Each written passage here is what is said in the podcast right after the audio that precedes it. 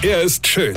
Er ist blond. Und er ist der erfolgreichste Comedian aus Rheinland-Pfalz. Ich werd der Pierpasmus. Exklusiv bei RPA1. Sven Hieronymus ist Rocker vom Hocker. Es gibt immer wieder Geschichte, die gibt's doch gar nicht. Pass auf. Die Polizei erhielt einen Einsatzbefehl. Zeugen hatten beobachtet, dass jemand mit einem Blaulicht an seinem Fahrzeug umherfahren und Personen ansprechen wird. Der Mann würde auch eine Polizeiuniform tragen.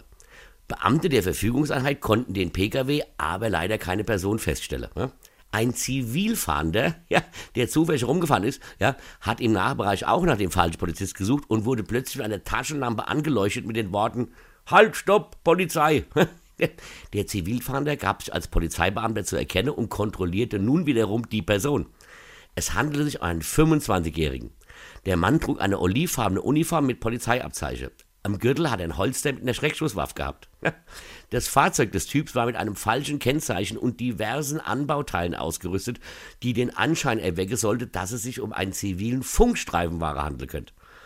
Den Typ erwarten nun eine Strafanzeige wegen Amtsanmaßung und Urkundefälschung. Sag mal, wie doof kann man denn sein? Ja, da macht der einen auf Sherlock Holmes, ja, und ist dort so doof, eine Zivilstreife zu erkennen.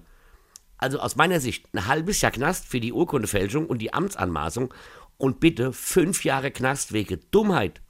Denn wie sagt schon die alte Bauernweisheit, versuchst du, armes Schwein, ein richtiger Polizist zu sein, wenn du Auto und Uniformen fälschst und dann auch noch die Leute anhältst, dann sei doch auch bitte mal so schlau und halt keine Zivilbulle an, sonst geht's in den Bau.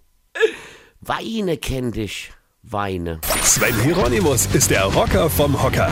Ich vergesse mal der Rente, aber pass mal auf, ich spiele mein aktuelles Soloprogramm am 10. Dezember in Bad Sobernheim, am 16. Dezember in Ingelheim und am 18. Dezember in Maikammer. Und da gibt's noch ein paar Karte. Und jetzt einfach weitermachen. Infos und Tickets auf rb1.de.